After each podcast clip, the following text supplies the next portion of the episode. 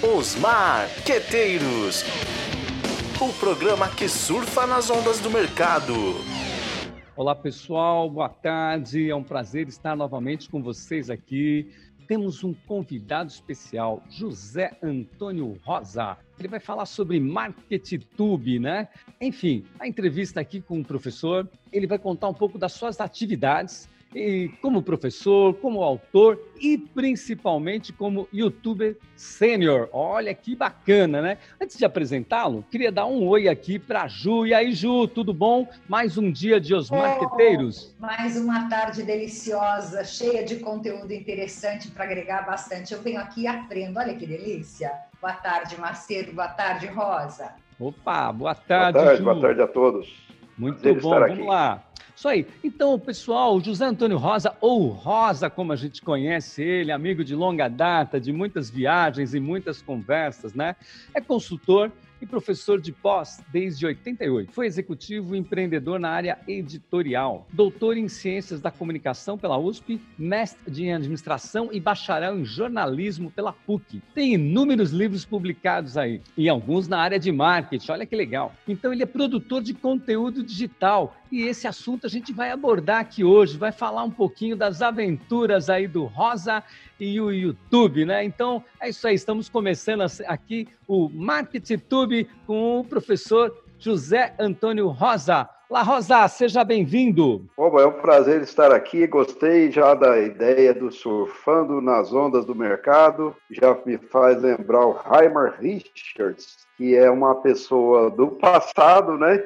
E que tinha ideias muito interessantes e que têm de ser consideradas hoje. Eu acho que a gente tem que fazer uma síntese. E essa síntese é sempre boa, porque muitas vezes eu vejo que as pessoas estão é, trabalhando já no ambiente de internet, mas às vezes estão sem a base, sem a, algumas informações capitais, e aí as coisas não dão muito certo, né? Então, reconsiderar as as grandes ideias do passado e incorporar as novas, que naturalmente, com o passar do tempo, vão sendo é, majoritárias, né? vamos dizer assim, mais novas ideias, porque o mundo está mudando muito. Né? Mas é um prazer estar aqui, Macia. É isso aí. Já aproveitando, Rosa, é, com certeza, né? esse é um ambiente para a gente se inspirar, né? É, inspiramos é, a inspiração do Hamar Richards, né? Nada como entender para entender o mercado, surfar nas ondas do mercado. São essas pessoas, são essas esses teóricos, são essas pessoas que trabalham no dia a dia com marketing que nos inspiram muito aí. Mas é isso aí, Rosa. E esse assunto que você trouxe para a gente, o que, o que exatamente você vai abordar para a gente hoje aqui sobre essa parte de YouTube, de comunicação e toda essa bagagem que você traz aí de muitos anos? É, na verdade, assim, eu, eu estou no, no YouTube é, de uma maneira mais organizada há uns três anos. Além disso, eu tenho trabalhado também na Amazon, né? É, vendendo livros e e-books pela Amazon. Mais recentemente, eu comecei a vender cursos online também pela Udemy, né? É, não sei se fala Udemy ou Udemy, qualquer hoje, até hoje, nunca descobri. A gente fica conhecendo as pessoas só pela internet e só por, por meios digitais aqui. Não conheço ninguém de lá praticamente, né? Só uma pessoa. Então, dessa forma, estamos trabalhando na internet. E essa experiência aí é uma experiência de muitas horas de, de reflexão, muitas horas de aprendizado e tal. Eu acho que a gente pode trocar boas ideias sobre isso, né? Vamos conversando. Interessante, Rosa, legal. Conheci um pouquinho essa trajetória do Rosa aí, né? Esse, esse trabalho que ele vem fazendo aí no, é, no ambiente digital, ambiente virtual, ou seja, o Rosa é um grande autodidata aí, pegou, encarou as coisas aí e saiu batalhando em cima disso. Então, Rosa, isso aqui já, já nos deixa aqui fazer uma próxima pergunta aqui para você. Então, o YouTube e essas coisas Sim. digitais é para todos? Todo mundo pode? Qualquer um pode? Como é que é isso? Ou precisa ter alguma, alguma afinidade maior com, com a tecnologia? O que você tem a dizer?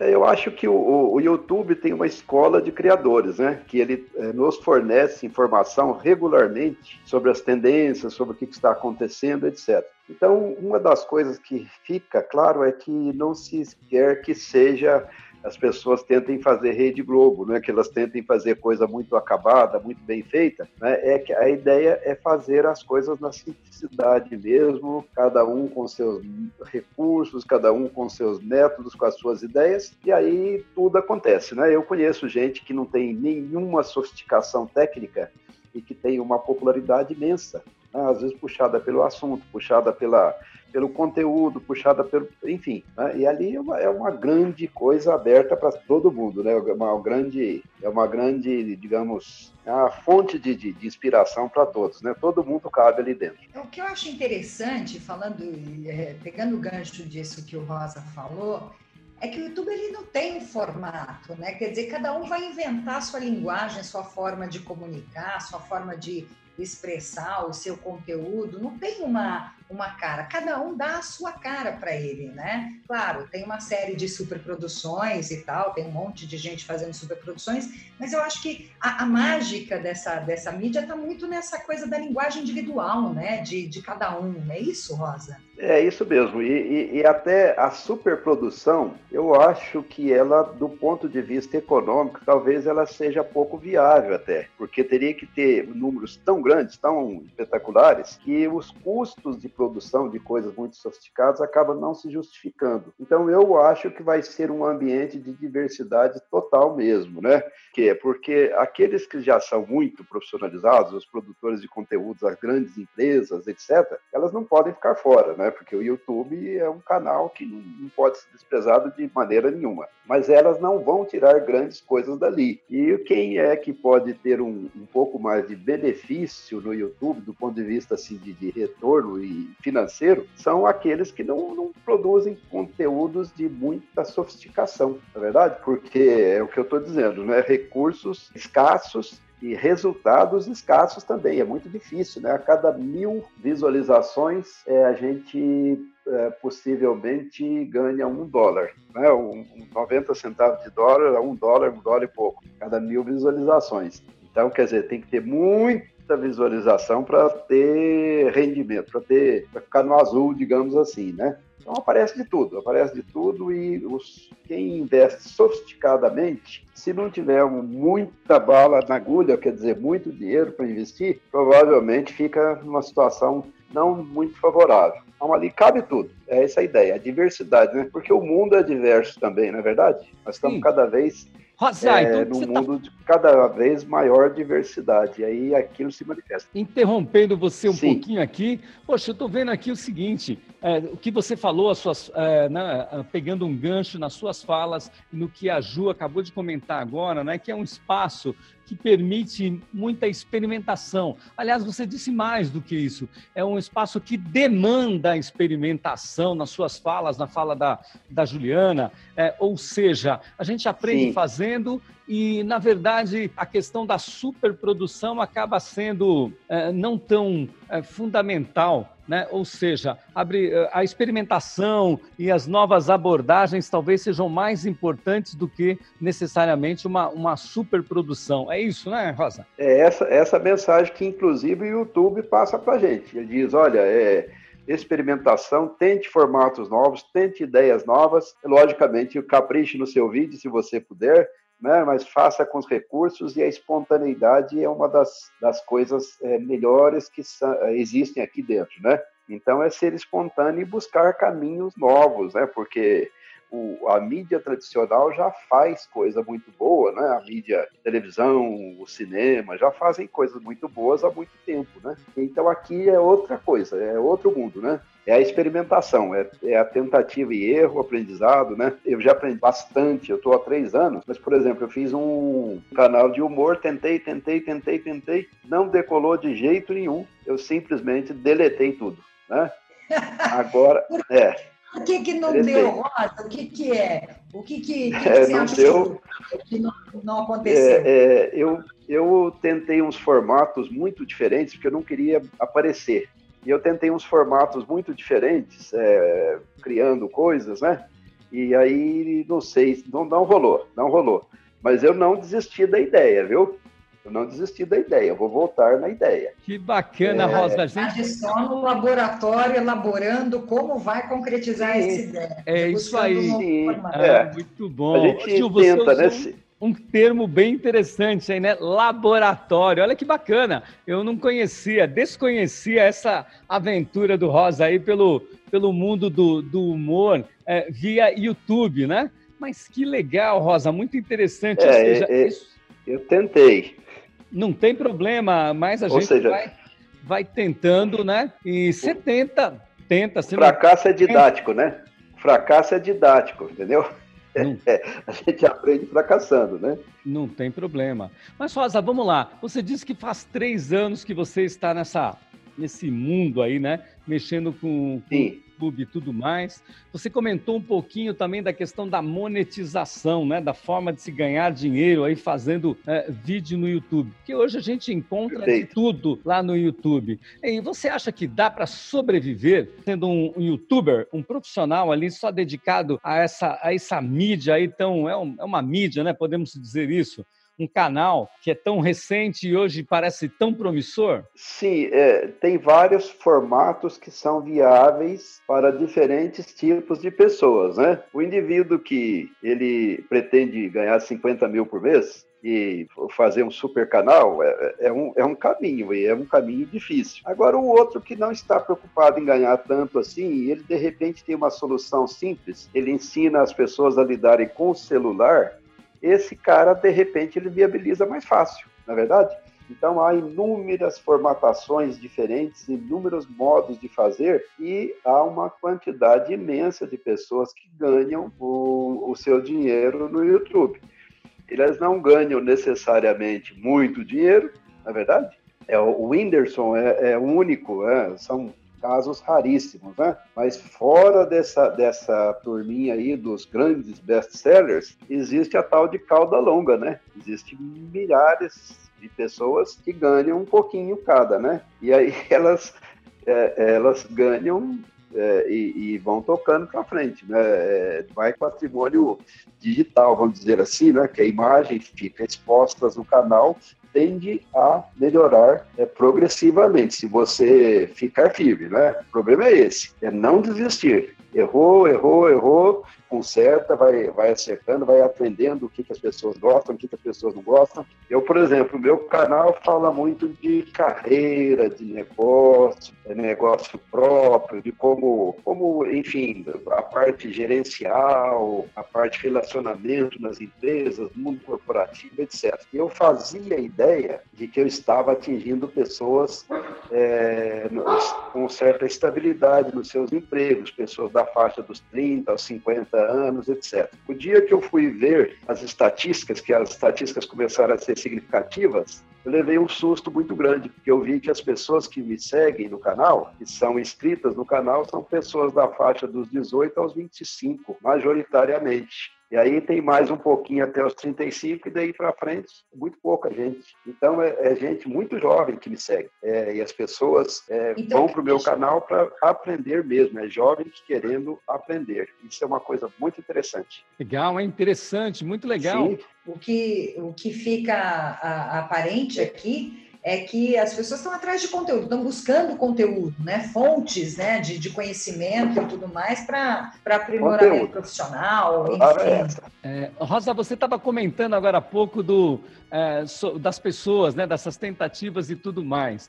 E aí eu tenho ouvido, ouvido o pessoal comentar ultimamente, né? utilizado o termo, olha, aquilo ali é um professor youtuber. Ou seja, aquele professor parece um youtuber, está virando sinônimo de professor tem um bom desempenho, aquele professor é um bom comunicador. Eu, eu acho é muito é, oportuno falarmos disso agora, porque nós estamos em plena, plena situação aí de colhimento, né, com o Covid-19 e tudo mais. Como é que você vê isso, essas ferramentas do YouTube, isso tudo contribuindo aí com professores e, consequentemente, claro, né, com o ensino e aprendizagem dos alunos. É, eu vejo isso como uma, uma mudança radical nas coisas, né? É porque, na verdade, o professor tem de aprender a ser muito sucinto, tem de aprender a falar muito rápido, dar as mensagens fundamentais muito rápido, a não querer falar tudo, porque as pessoas têm a tendência a querer contar tudo, né? É, a selecionar aquilo que vai falar, porque, dada a diversidade de assuntos cada pessoa tem de lidar hoje em dia, elas querem receber mensagens muito curtas, muito contundentes, e a partir dessas mensagens eles vão para outras buscas sozinhos. Né? As pessoas vão para outras buscas sozinhas. Então elas não querem que gente que explique muito. Começou a explicar muito, então, por exemplo, um dos critérios de seleção de vídeo no, no YouTube é a extensão do vídeo. Porque as pessoas, olha, cinco minutos não é muito, três minutos, opa, é esse que eu quero. Então, recentemente, eu, eu estou entrando no YouTube para pesquisar algumas coisas técnicas aqui de produção de vídeo e eu estou escolhendo os vídeos que eu vou ver por minutos. O vídeo que tem 12, 15 minutos para falar de um assunto que eu acho que merece 3, 4 minutos, eu já desprezo automaticamente. E aí eu só vou chegar em um vídeo mais comprido se eu não achar outra alternativa. Então é, é um ponto importante. Então, é, o que a gente vê é que o comportamento mesmo de quem gosta de ser impactado pelos vídeos é que ele também disponibiliza pouco tempo para assistir aos vídeos. Então, é importante esses vídeos curtos, mas bem diretos, bem objetivos, é isso? Bem objetivo, mas direto. O cara já entra, não fale nem bom dia, já entra falando: olha, tal assunto é isso, isso, aquilo, e acabou. E quando terminar, fala tchau e acabou. É, tem de ser muito direto, porque, porque o, o, realmente as pessoas não querem ficar é, perdendo tempo, vamos dizer assim, quando elas estão em busca do, do, do assunto ali, né? Depois elas sabem das outras buscas delas. Então, por exemplo, o cara entra lá, quer saber o seguinte: ah, como é que toca parabéns a você? Você em violão popular. Aí o cara começa a falar: olha, eu vou explicar primeiro no clássico, para depois falar como é que é no popular. Eu não quero mais, né? Eu queria que ensinasse parabéns a você em violão popular imediatamente. Então, quer dizer, é, é, as pessoas sabem o que elas querem e elas têm tudo na mão. Esse é o ponto. Elas têm tudo na mão. Então, elas vão buscando sob medida. Ele vai compondo o conhecimento dele em busca sob medida. Então, isso faz uma mudança imensa. E eu acho que, assim, a gente tem que entender que do outro lado da linha, alguém está lá pegando o seu conceito e ele vai trabalhar com esse conceito, ele vai pensar sobre o assunto, ele, ou ele vai trabalhar mesmo, ele vai botar em prática e vai ver se dá certo, se não deu certo, como é que é, como é que não é. Então aí é uma mudança radical. E na educação é, não tem alternativa. Eu tenho visto o seguinte: o próprio, é, a própria internet está mudando a cara. A internet, no passado, quando se fazia uma busca no Google, o que aparecia primeiro era um conjunto grande de texto. E agora não. O que aparece primeiro é um conjunto grande de vídeos. Né? Então pode notar isso. Então a internet está ficando mais é, visual, é voltada para vídeos, para fotos e para podcasts. E aí muito menos para texto. Texto vai ser, é, digamos assim, uma escolha mais seletiva depois, né? Posteriormente, se o cara já se satisfez com o vídeo, ele morre ali mesmo. Então ele vai no texto quando não tiver outra alternativa. E o texto vai ficar para as pessoas que, que, mexem com as áreas intelectuais. E aí, às vezes, não dá para é, obter a informação necessária em vídeos curtos, né? Mas o, eu acho que estava havendo uma mudança geral. E tudo que há de ensino, tudo que há de conteúdo visual ou oral, né? Eu acho que vai passar por aí. Rosa, muito bom, hein? Boas dicas as suas. Interessantíssimo, hein, Ju? Olha aí, ó, vamos pegar essas dicas Sim. aí que amanhã depois é a gente entrando no mundo aí do professor youtuber. Eu vou pedir agora só uns segundinhos para gente, para nós passarmos para o nosso próximo bloco e continuarmos com a entrevista aqui comigo, com Juliana Gorabi e o professor José Antônio Rosa. Cai na prova, cai na prova. Ok, gente, então estamos no segundo bloco. Cai na prova, cai na prova porque é importante. Não é importante porque cai na prova, eu sempre digo isso. E agora, Rosa, a gente queria ouvir de Sim. você desse assunto que você nos colocou aqui, desses tópicos todos que, que é importante aí, né? O que, que, realmente é importante? É importante o conteúdo, é importante a forma, é importante a dedicação. Você já deu algumas dicas, mas a gente quer mais, a gente quer que você aponte, que você toque uh, esse assunto, né? Enfim, olha, isso aqui é fundamental para quem quiser utilizar essa ferramenta importante, maravilhosa, que você está utilizando e está se dando muito bem. Bom, então nós estamos assim, nós estamos diante de uma coisa muito nova. E aí vem uma ideia que eu acho que é sensacional, que é a ideia do design thinking. Design thinking quer dizer você, é, diante de problemas que não têm solução é, documentada ainda, você buscar a inovação, você faz tentativa e erro, é, aprimora, aprende, etc. Então, eu acho que quem é jovem devia olhar bem com calma a história do design thinking, a metodologia de design thinking. No meu YouTube tem um, um, um vídeo que fala sobre isso. Por quê? Porque nós estamos experimentando coisa nova.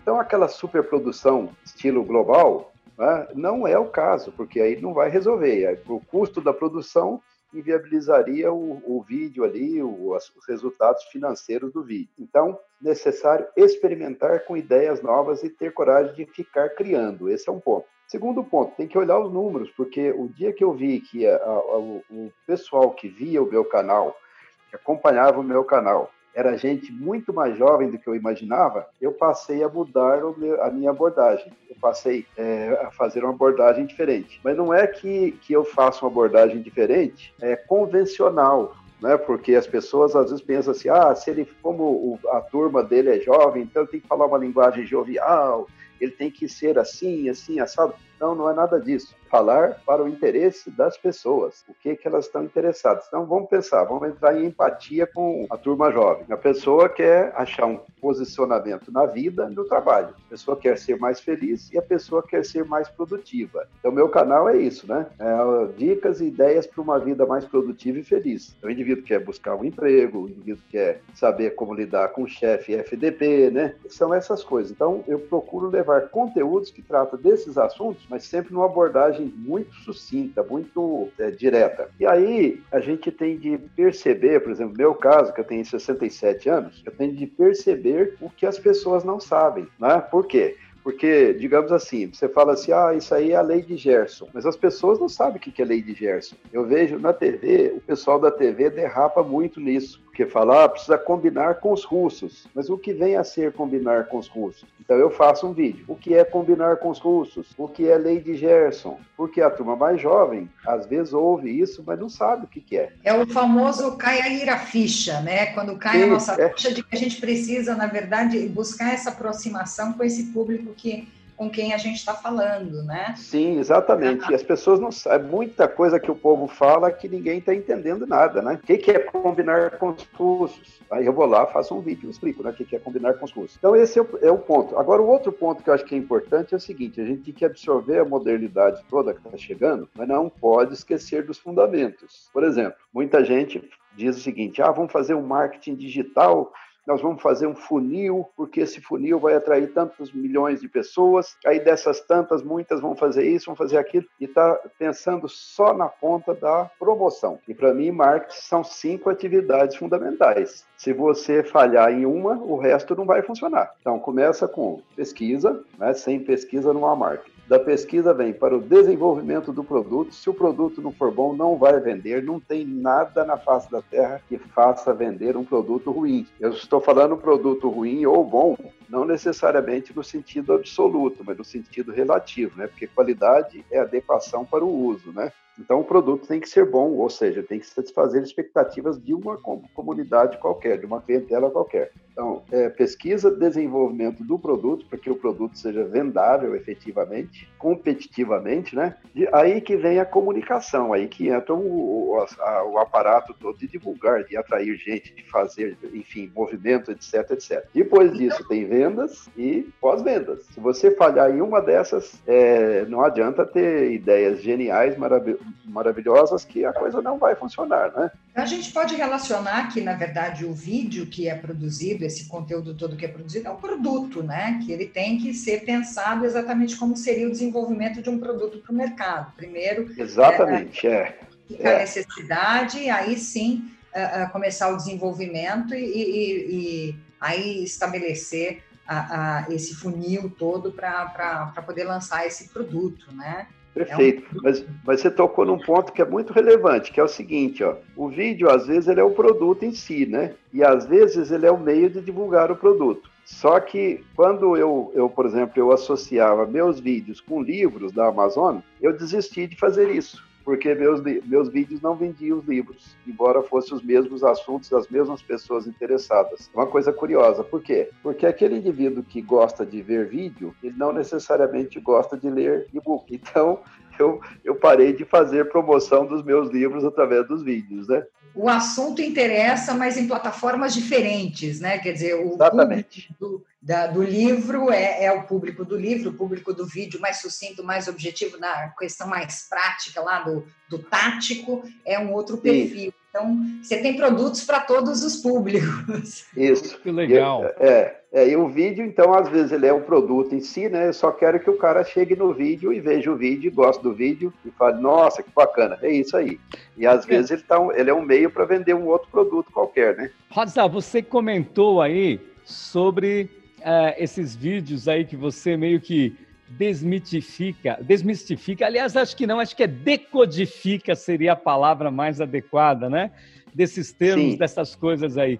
Eu dei uma olhada aqui nos seus trabalhos, que eu gostei muito, e um dos trabalhos que eu vi aqui é um vídeo sobre como produzir livros para a Amazon, que é um assunto que você está comentando agora, que a Ju acabou de comentar sobre as, as diferenças aqui, né? E Sim. eu achei bem interessante, eu achei muito providencial, por mais bem explicado que a Amazon tenha lá no, no site dela, mas eu acho que é, alguém que queira de uma informação mais rápida, mais telegráfica é, e que já tenha entendimento um pouco de, de enfim, dessas tecnologias todas, é, vai totalmente ao encontro, né? Como é que foi recebido, né, esse seu, esse seu curso, esse mini curso, vamos dizer assim, de como publicar livros na Amazon? É, eu tenho duas coisas, né? Eu tenho um vídeo, eu tenho vídeo no YouTube que fala sobre isso. Simplesmente o cara entra lá e vê o vídeo, ponto final, né? E também eu tenho um curso na, na Udemy que são cinco vídeos específicos sobre isso. E esse curso está começando agora. Provavelmente ele vai ter bom resultado, porque eu tenho visto que as pessoas estão têm uma busca orgânica razoavelmente grande deste assunto, né? As pessoas querem publicar livros. E como o livro ele encaixa na vida de qualquer pessoa, o e-book particularmente, né, nos dias de hoje, então as pessoas querem publicar e-book. E aí elas vão, vão buscando. E o que eu procuro transmitir a mensagem é a mesma que eu transmitia como editor. Eu não era um editor que vendia esperança para as pessoas. Então, o cara chega querendo editar um livro de finanças e ele pensa que vai dar para ir no programa do Bial falar sobre finanças, né, orçamento empresarial. Não dá, né? O assunto não rende esse tipo de divulgação. E também o indivíduo vai é, querer fazer um livro de finanças, né? É, orçamento base zero, e ele quer que tenha uma divulgação que ele pensa que vai ser o próximo Paulo Coelho. Então, o que eu procurei sempre fazer na vida é falar para as pessoas: olha, vai ser difícil ganhar dinheiro com esse tema se você está esperando muito dinheiro mas tem muitas outras vantagens de publicar que não estão atreladas a resultado imediato. Por exemplo, quando eu era editor, é, um colega meu é, chegou com um livro lá, eu lancei o livro dele. O livro dele teve uma venda inicial aí, uns 500 exemplares, começou e vendia, ia vendendo regularmente, pouco, né? E ele se tornou, ele recebeu uma ligação de Brasília, de uma representação da ONU, e ele se tornou consultor da ONU em função do livro. esse livro me, trouxe, me levou a ser consultor da ONU. Aí eu falei, grande vantagem, então já, já valeu todo o esforço que você fez escrevendo o livro, né? Então o livro abre muitas portas, ele tem muito charme, ele tem muita exposição, né? Então é, ali é um espaço aberto para o indivíduo chegar com a mensagem dele. Agora, quem é que imaginaria que alguém falando sobre organização da casa fosse ter sucesso mundial e vender milhões de livros, né? Que é o caso da Marie Kondo, né? Então, quer dizer, ninguém pode imaginar. A porta está aberta, o indivíduo chega lá, publica e aí as coisas começam a acontecer, né? Se eh, eu, eu procuro mostrar uma visão realista, que se não acontecer de ter sucesso de vendas, não tem problema. Há outras formas de, de ter sucesso na vida, né? Você não precisa precisa ter vendas enormes para ter sucesso. Há outros caminhos, outras coisas, outras, outras funções, né? Vamos dizer assim, né? Se 10 pessoas leram seu livro e gostaram muito e isso influenciou essas pessoas, elas são gratas para você, já está valendo, já é alguma coisa, né? Então, é um caminho. Acabam se complementando, né? O livro, Sim. o vídeo, o áudio, enfim, todas essas, uh, essas plataformas complementam esse conteúdo, né? Quer dizer, distribuem Sim. esse conteúdo de uma maneira mais ampla, né? De acordo Perfeito. Com o, o, o, indivíduo chega para mim e fala: Olha, estou com uma dificuldade assim, assim, assado, que nós estamos tentando implantar o planejamento lá na empresa e não está dando certo. Eu falo para ele: Ó, oh, tem, um, tem um livrinho meu na Amazônia, assim, que é isso, isso, aquilo. Ele vai lá, compra o livro, resolve o problema lá, oh, valeu, tal, bacana. Então, quer dizer, tem outros canais, né? O Rosa já estão virando basicamente aquele conceito de omnichannel, ou seja, múltiplos é. canais, várias frentes, Sim. várias formas aí. Legal. Exatamente. Rosa, tá muito bacana, viu? A gente tá, eu pelo menos estou aprendendo bastante aqui, com certeza nossos oh, ouvintes. Fico feliz. Bem. Então, deixa eu. Anotando todas as dicas para virar um youtuber. É, exatamente. Eu estou interrompendo você um pouquinho agora para a gente passar. Já chegou a hora, gente. Os blocos eles acabam muito rapidamente, né? Eles passam muito rápido. Então vamos passar para o nosso próximo bloco e a gente continua essa conversa gostosa aqui com o professor José Antônio Rosa. Causos e causas. E vamos lá então, Rosa. A gente queria saber de você se você tem aí alguns causos, algumas causas, né? Esse nosso bloco aqui conforme nós falamos lá, né? Você prefere uma calça justa ou uma bermuda larga, né? Bem ao ritmo aí do, do chacal, né? Muito bem. A gente queria que você contasse para a gente aí algumas, alguma curiosidade, alguma coisa importante, interessante que você descobriu aí é, ao longo dessa, dessa trajetória aí como youtuber. É, na verdade, assim, eu acho que as pessoas, é, muita gente fica buscando alternativas para fazer o bem, na é verdade? Então você vai ver, ver o cara distribuir cesta de, na rua, né? Ele vai fazer o Natal de jantar para o pessoal mais pobre. E nas empresas, muitas vezes, formam voluntários, etc, etc. Então, eu percebi o seguinte: é, é, se eu ficar aqui só produzindo as minhas coisas no YouTube, eu já estou fazendo uma função que é legal. Então, olha só. Então, é, é, vou falar um caso. Não vou falar os nomes, vou falar um caso. O garoto fez uma página fake no Facebook e ele fez essa página fake nome da professora dele. E ele e o colega, de certa forma, é, entraram em contato com a coleguinha. Isso eu estou falando de gente da faixa dos 14, 15 anos, né? Pedindo para a colega mandar foto nua para ele como se fosse a professora. Então deu um rolo, deu um rolo, deu um rolo enorme. Aí o cara entrou no meu, que eu tinha alguns vídeos que falava sobre cuidados legais para a gente ter na vida. Aí ele entrou lá preocupado, ah, isso vai dar zebra, isso vai dar complicação para mim. O diretor me chamou, falou que vai, a polícia poderá estar interessado, isso é coisa. Eu falei para ele, olha, meu, o negócio é o seguinte, você é culpado por ser sem educação, porque você não deveria é, entrar de sola pedindo para a colega mandar foto nua para você sem hipótese nenhuma, né? E também você foi invasivo, você foi totalmente inadequado. Mas isso não vai ser motivo para as pessoas levarem a ferro e fogo. Então você deve buscar desculpa, se desculpar com todo mundo, falar que você foi um ingênuo, né, um otário, toca daí para frente. Mas o cara não desistiu, de vez em quando ele entrava lá preocupado, né? Olha, mas você acha mesmo que não vai dar problema? Eu falei, não vai dar problema nenhum, cara. Todo mundo, se tivesse que dar problema, já tinha resolvido.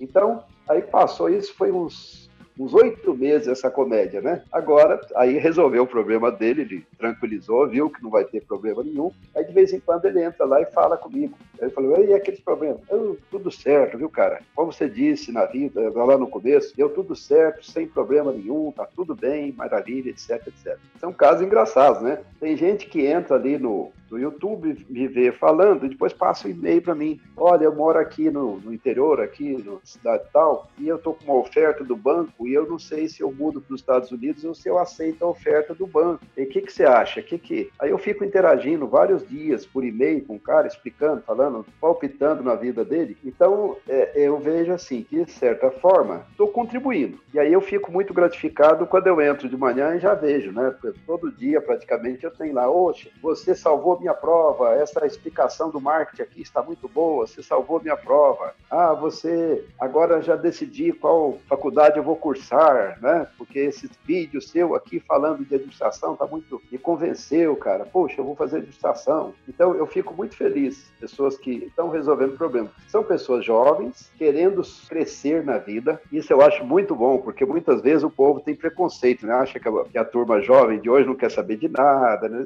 É um preconceito imenso, né? E ali eu vejo o contrário disso, né? todo mundo se esforçando, querendo fazer alguma coisa boa, querendo procurar uma alternativa, etc. Então, casos ali não falta, viu? Tem todo tipo de, de acontecimento, de busca de, de ideias, etc. Né? Agora, é, é, assim, do ponto de vista prático meu, dali eu fui chamado para várias é várias iniciativas de parceria. A gente, ah, eu queria fazer aqui uns vídeos específicos aqui, se a gente poderia fazer uma parceria, você faz aqui, aí já, já deu certo em, em alguns lugares, né? Então, quer dizer, tem várias alternativas, desdobramentos da, da, das histórias que estão tendo início ali, né? Então, Marcia, você já você viu que o, o Rosa acabou de dar a deixa para gente. A gente consegue agora justificar aquele monte de 10 nas provas, né? Quer dizer, enquanto estavam fazendo a prova, estavam assistindo os vídeos do Rosa. Pois é, Ju, é isso aí, é verdade. Tá é, é, é, mas é, as pessoas estudam pelo YouTube e, e, assuntos bastante complexos. Por exemplo, eu, eu, viajei outro dia que eu viajo de BlaBlaCar, né? Frequentemente eu viajo de BlaBlaCar. Eu viajei de BlaBlaCar e Explica para os nossos ouvintes o que é o BlaBlaCar, né, Rosal? A gente conhece um pouquinho, mas talvez alguns não conheçam. Então, BlaBlaCar é compartilhamento de caronas de cidade para cidade é mais antigo do que o Uber, é muito popular na Europa. No Brasil é muito popular em algumas regiões. Aqui, por exemplo, aqui no Vale do Paraíba, as pessoas usam muito. E, e, muita gente tem medo, né? O cara tem medo de ser estuprado, entendeu?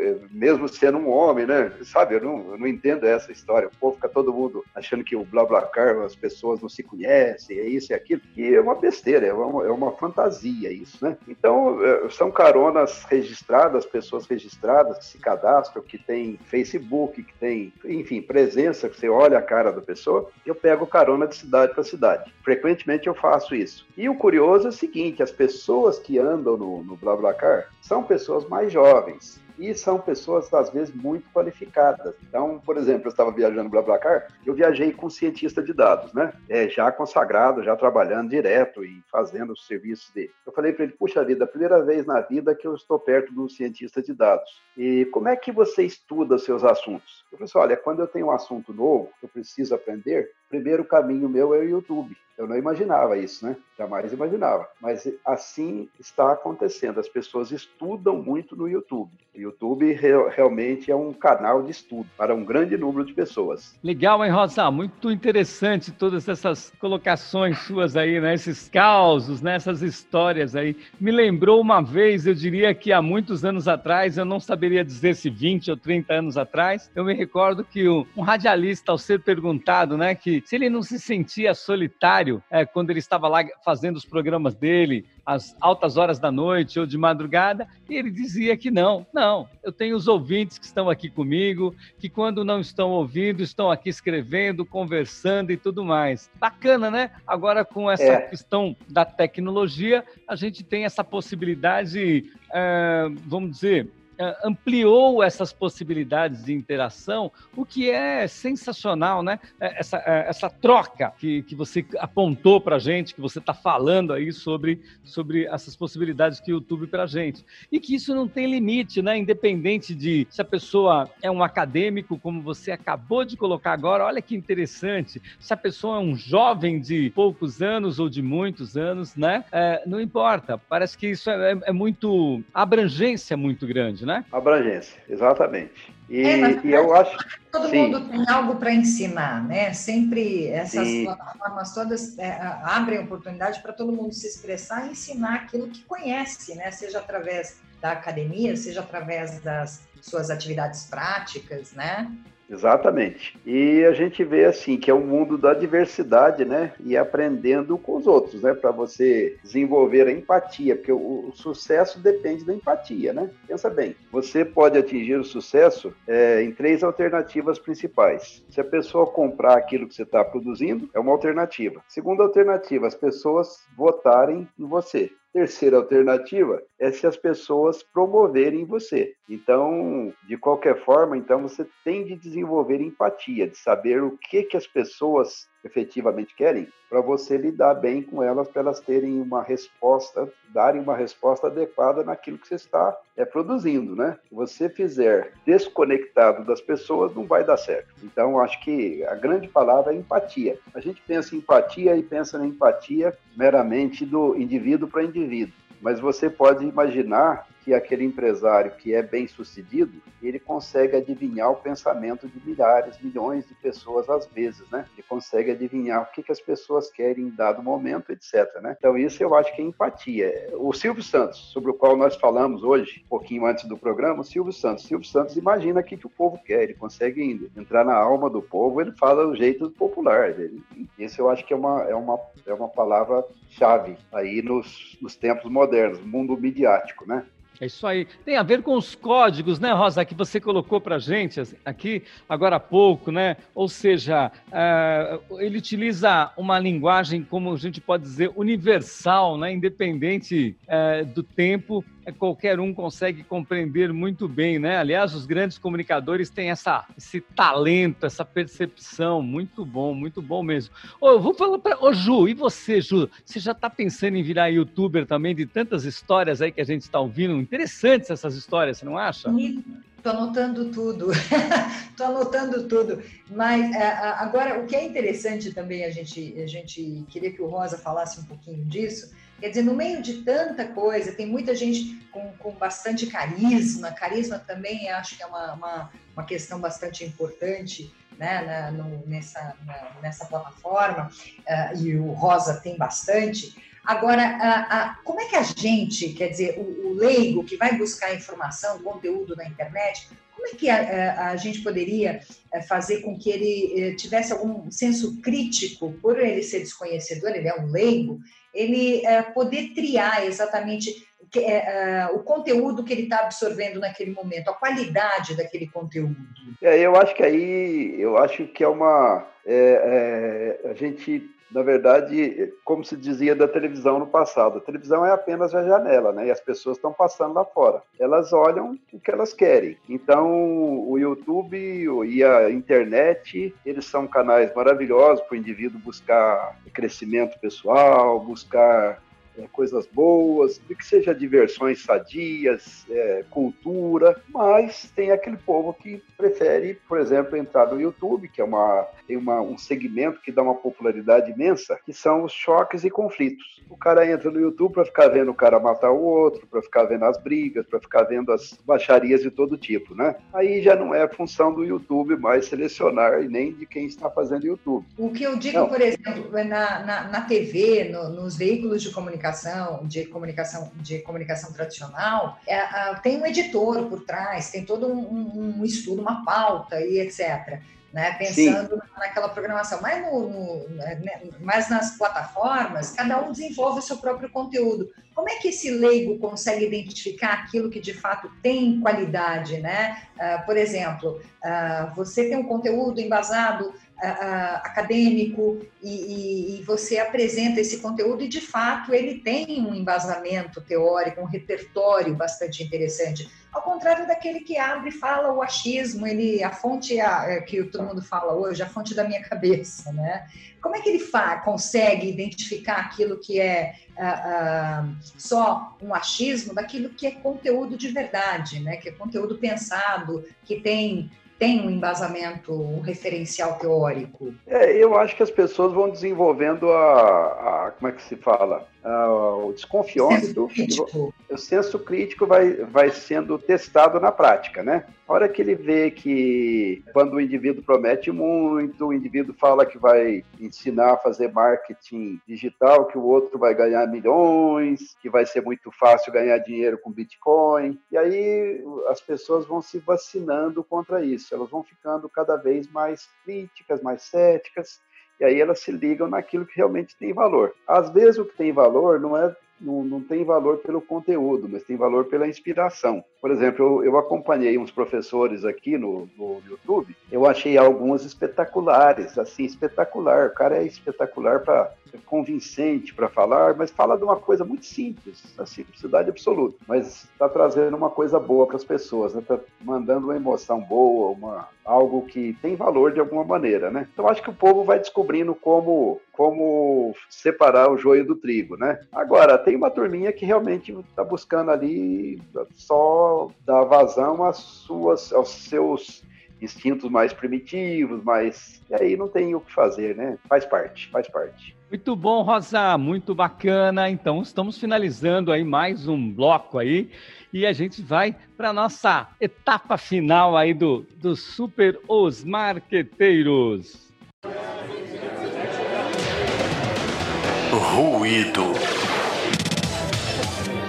É isso aí, pessoal. Estamos aqui de volta agora. Vamos falar sobre os ruídos, né? Aquilo que aconteceu durante a semana de interessante, aquilo que a gente ouviu por aí que viralizou. E hoje e hoje, pessoal, hoje a gente tem uma novidade, né? Temos uma participante nova na equipe do Osmar aqui com a gente, né? Então, trata-se da Tainá Orosco, que é estudante de marketing e vai participar com a gente hoje do programa, que entrou na equipe e, enfim, e veio trazer aqui todas as informações, todos os, os burburinhos é, e os ruídos da semana. Tainá, seja super bem-vinda. E Tainá!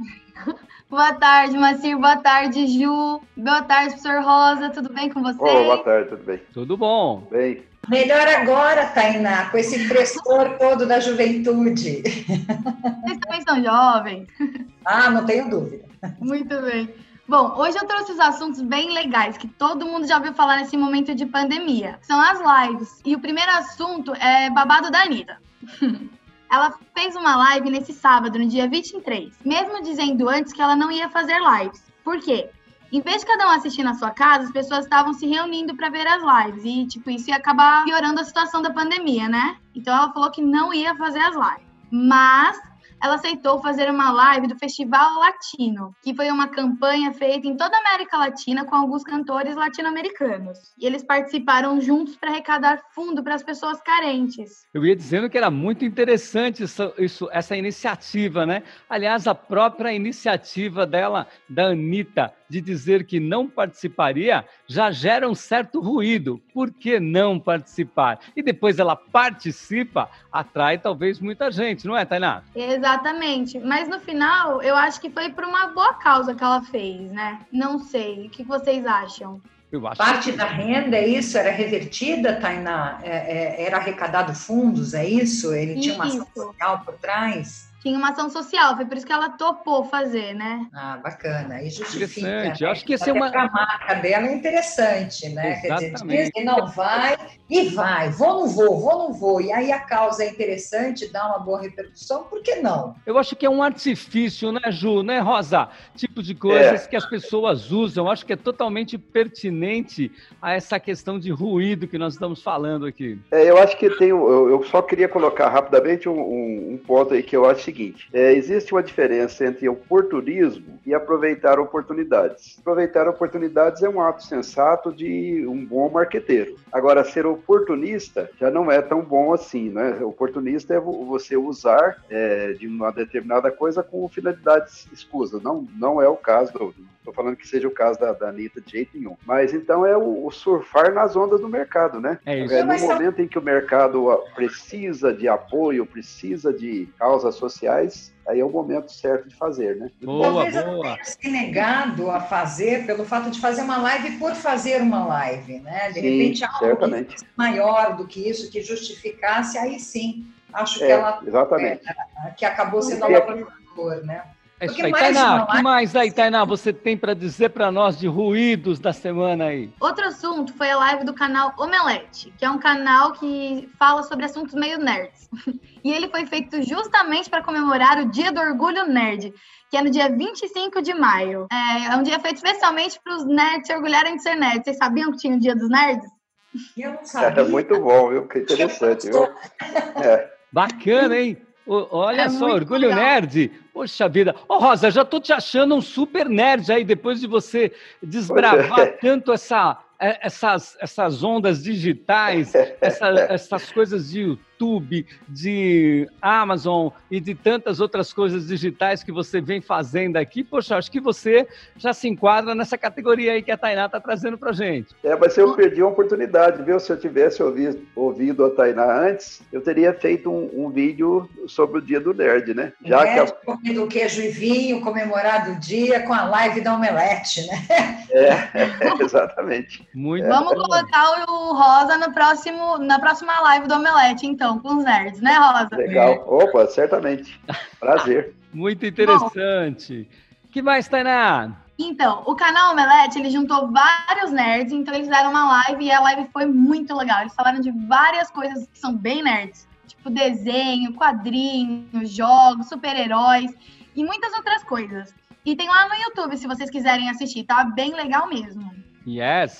boa dica. Maravilha. Muito uhum. boa dica. Lá no vídeo, eles aproveitaram para colocar um QR Code para ajud é, ajudar também na causa social para quem está passando fome. Então, você com o celular ia lá, pegava o QR Code e conseguia doar para a causa deles. Então, a live também foi para uma boa causa que é da humanidade, né? Maravilha. Que legal. Eu acho que é interessante a gente só pontuar, porque como esse é um programa que é gravado e ele vai ficar para posteridade, nesse momento, quando a gente está falando de lives e de arrecadação de fundos, nós estamos passando exatamente pelo período da pandemia. Então, só para título de registro, porque para você que vai ouvir no ano 2050 esse áudio, você saiba do que estamos falando. Aê, colocado. Né? Muito bom. Muito bom. Muito bom, é isso aí, nada como contextualizar, bacana. Que mais, Tainá? Que mais que a nossa estreante, olha aí a Tainá estreante aqui nos Marqueteiros, trazendo uma mega contribuição com assuntos assim tão atuais e tão interessantes. Tainá, o que mais você trouxe para a gente conversar aqui, discutir aqui com essas pessoas aqui tão, tão interessantes que estão aqui, com Rosa, com a Juliana, comigo e você? Bom, o último assunto é o boom das lives. E eu acho que um dos problemas dos professores na hora da aula online. eu não sei se vocês sabem, mas o Brasil é o país onde as pessoas mais assistem às lives. Olha só. Interessante. Pra vocês terem a noção, é, em uma terça-feira a gente teve a live da nossa Marilinha, Marilinha Mendonça. Não sei se vocês conhecem. Minha filha, foi fatídica essa noite. Essa noite foi fatídica. Eu, eu, eu nem conhecia, quer dizer, eu conhecia por nome a Marília Mendonça, mas eu tive que ir atrás para saber os nomes das músicas, porque eu não sabia uma música dela. Aí descobri Supera. Aí, é, todos os títulos das músicas delas refletiam exatamente o meu sentimento. É, vou ser ocupado. É, e foi, foi de fato fatídica esta noite, viu? É, pois mim, é, viu, Ju? Eu digo o mesmo, né? E eu digo o mesmo porque a Tainá, enfim, nós compartilhamos aqui de muitos interrupções na transmissão, nós compartilhamos Sim. aqui de muitos de muitos problemas aí, porque a, a, a mega audiência, conforme a, a Tainá acabou de, de apresentar para gente, derrubou a internet aí no, no Brasil afora, né? Poxa vida, esse povo bem que podia escolher uma hora diferente aí para fazer a, as lives aí, né? Porque em, em tempos de, de aulas uh, remotas, em tempo real, é, isso é, é, complicado. Mas é isso aí. E você, Tainá? O que, que você achou disso? Então, o dia da Marília Mendonça foi bem no dia da aula de um professor aí, sabe? Que dá fundamentos de marketing. É, eu conheço esse professor. Conhece, né, Marquinhos? Isso. Acredite ou não, eu fui derrubada da aula, mas eu juro que foi por culpa da internet, não foi por culpa da Marília Mendonça. Opa. impressionante que a live funcionou redondamente, né? Eu não sei aconteceu com essa internet. Eles só queriam funcionar na live, entendeu? As aulas estavam muito difíceis. Muito bom, viu, Tainá? Muito, muito interessante esse assunto que você trouxe para a gente aqui sobre as lives, né? Enfim, sobre a importância aí de, de a gente transmitir em tempo real para todo, todos nós, né? Na verdade, o nosso programa aqui, ele também é transmitido em tempo real, só não está acontecendo isso nesse momento, justamente por causa de toda essa esse problema aí. Mas isso é muito legal. Rosa, o que você tem a dizer sobre a utilização, por exemplo, do YouTube e essas transmissões é, em, em, tempo real que a gente tem visto por aí, não necessariamente, não apenas shows e tudo mais, mas talvez mais dentro da sua área de, de, de, de treinamentos, de, de conceitos, enfim, de aulas como um todo? É, eu, eu acho o seguinte, que as, é, muitas vezes as pessoas pensam em fazer live para atingir a fama, ou para atingir popularidade, ou para atingir mais pessoas. Eu acho que o processo inverso é o que se explica mais, que se aplica mais. Usualmente, as pessoas que têm uma, uma voz é, significativa, quando elas falam que vão fazer uma live, milhares de pessoas, milhões de pessoas, como é o caso que aqui a Tainá está trazendo, correrão atrás, né? Então, eu acho que é assim. Eu, eu sempre penso que quem deve fazer a live, tentar uma live, é quem tem uma audiência. Né? Não tendo audiência, você vai fazer a live para ninguém, né? Porque as pessoas hum, não vão atrás. Agora, se é, há um público cativo de alguma maneira e, e atrelado a trabalho, ah, você vai transmitir uma parte da sua aula, essa coisa toda é uma ferramenta espetacular, né? Aí deve ser usada efetivamente, né? Então, com esse propósito, sim. Né? As lives cada vez mais bombando nas noites, né? Nas noites e nas manhãs das universidades são lives ali, só que são lives de, de conteúdo programático, né? E o que é interessante é que uh, uh, e não parou, né? O que, o que eu acho bacana é porque cada, uh, cada live, seja ela com qual conteúdo que se apresente, ela tem cada provedor, cada criador da sua própria live, seja ele professor, seja consultor, seja um comunicador, enfim, ele está buscando novas formas de poder levar a informação e mesmo no momento onde a gente se vê como única ferramenta de fato que é capaz de difundir toda essa mensagem agora neste momento são são esses são os vídeos né? São esses esse o online né muito bom. Ó, pessoal, a conversa está sensacional. Eu queria fazer mais uma pergunta para Tainá. Tainá, você agora, é, dentro de todo esse contexto de de lives, e a gente sabe que você acabou de comentar agora sobre aulas remotas e tudo mais, né? Como é que você, uh, os seus colegas, como é que qual é a sua percepção desse novo momento, né? Dessas novas ferramentas, dessas novas formas de aprendizagem, de comunicação, de entretenimento. Como é que você vê tudo isso? Usa da sinceridade, Tainá. Bom, gente, eu acho que assim, apesar desse estresse todo e dessa da gente estar tá se acostumando ainda com esse novo meio, eu acredito que mais para frente, quando voltar até as aulas presenciais, a gente conseguir é, voltar à forma antiga, essa nova forma vai tipo revolucionar tanto a, a, educação quanto o entretenimento. Acho que vai ser um novo jeito da gente poder fazer as coisas também. Então acho que vai ser bem legal e vai agregar muito para a tecnologia aqui do Brasil, principalmente, né? Na nossa, no nosso dia a dia. Será que a gente vai ter que. Uh, uh, certamente, acho que as aulas vão mudar bastante as presenciais, né? Porque talvez exijam da gente, da gente que eu digo, uh, dos profissionais da, da, área de educação, acabem levando um pouco dessa, dessa linguagem da internet, do online, etc. Vai ter que levar, incorporar. Eu acho que isso vem mudar, vai mudar bastante, né? Não sei, Macir, o que, que você acha? É, não, eu acho que sim, né? Eu acho que essa onda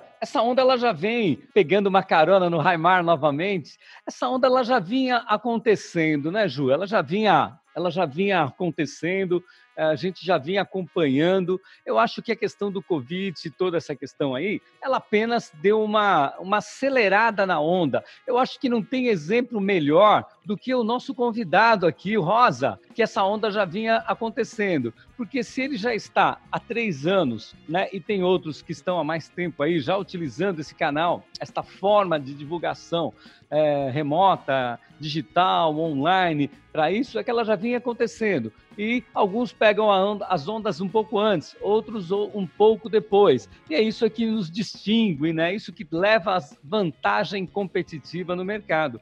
Eu acho que é por aí.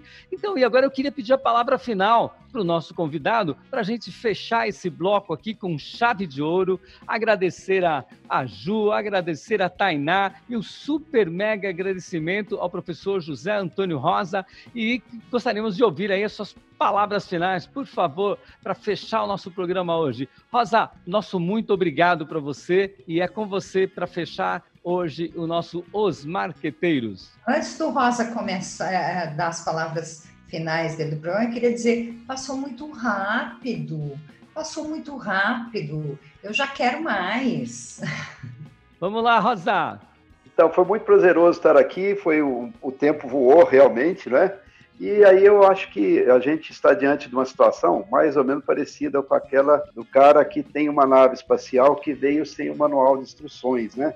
Muita coisa nova e a gente não sabe direito pilotar tudo, mas nós precisamos ir tateando e aprendendo, né? Para transição digital, passar a ser seres cada vez mais é, recorrentes, que recorrem às ferramentas digitais, porque isso vai trazer é, um mundo melhor. Eu acredito piamente nisso, eu sou otimista sempre, e para todas as, as alternativas no marketing, na vida nossa, na saúde, na qualidade de vida, em tudo isso, nós vamos ter um mundo melhor, mais fácil, de maior responsabilidade das empresas, melhor comunicação, maior ajuste à diversidade, maior inclusão das pessoas, né? Então é um prazer falar desses assuntos e, e, e jogar ideias por aí.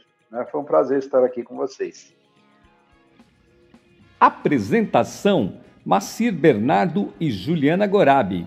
Produção técnica: Gabriel Cavalcante. Edição: Miguel Martins. Arte e locução: Tainá Orosco e Débora Coelho. Os Marqueteiros o programa que surfa nas ondas do mercado.